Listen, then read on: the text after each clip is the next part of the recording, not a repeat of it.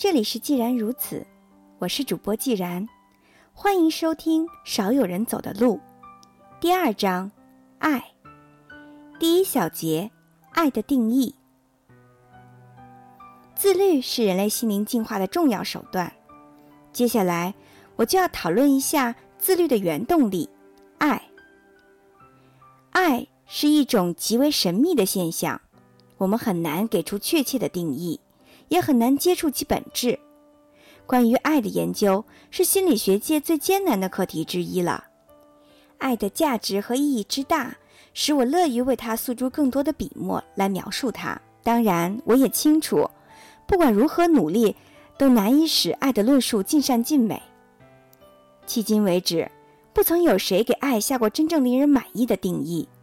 这恰恰证明了爱的神秘。爱分成许多种。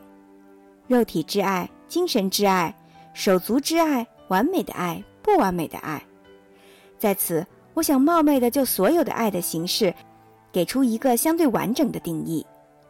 我深知这样的定义不可能完美无缺。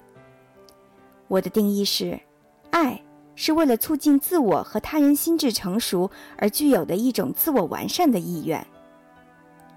我必须做以下几点说明：首先。心智的成熟这一字眼可能会使人联想到宗教意义的爱。任何笃信科学的人，对于爱具有宗教色彩的定义肯定是不以为然的。但我的定义并非来自于某种宗教的思维，而是来自于心理治疗的临床经验，也包括多年的自我反省。在心理治疗中，爱的地位无可比拟，大多数的病人却对爱的本质似是而非。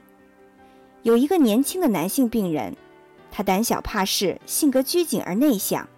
他对我说：“母亲对我的爱太深了，我到了高中三年级，他都不肯让我坐校车到学校去。我苦苦的哀求，他才让我坐校车。他怕我在外面受到伤害，所以他天天开车把我送到学校，并接我回家。这给他增加了很多的负担。他真的是太爱我了。为了顺利完成治疗。”我必须让他意识到，他母亲的动机可能与爱没有关系。原因在于，首先，爱与不爱最显著的区别之一，在于当事人的意识行为和潜意识行为的目标是否一致。如果不一致，就不是真正的爱。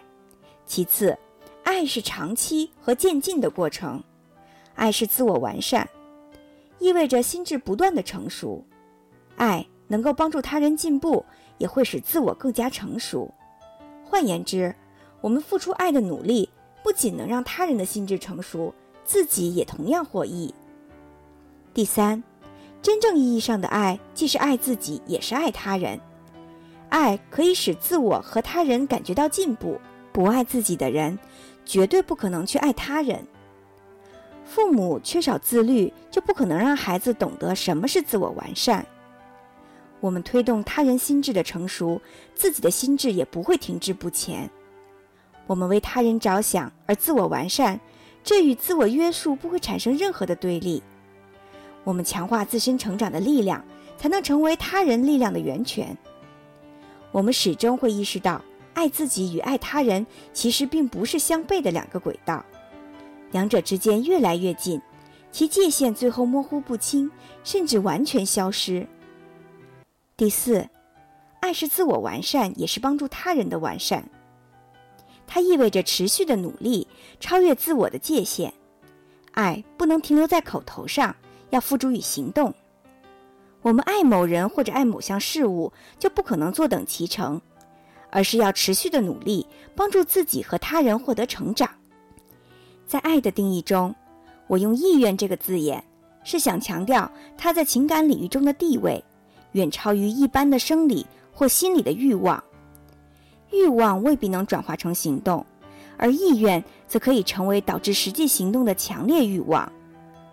二者的差别就类似于说“今晚我愿意去游泳”和“今晚我要去游泳”的差别。人人都有爱他人的欲望，但很多人只停留在想法和口头上。爱的愿望不等于爱的行动，真正的爱是行动。是基于灵魂的行动。你认为自己爱他人，却没有躬身实践，就等于没有爱过。与此同时，不管是爱自己还是爱他人，为心智成熟而贡献力量，也需出于自主的选择，也就是爱的选择。接受心理治疗的病人常常为爱的本质所迷惑，爱是那样的神秘，以致让很多人误以为爱的本质是永远无法了解的。本书的宗旨并非解析爱的神秘性，我只是希望消除多数人对爱的误解，带领听众们回顾个人经历，以接近爱的核心，走出爱有关的痛苦。首先，我想通过解释爱不是什么，来逐步了解爱的本质。今天的课就到这里，感谢大家收听，再见。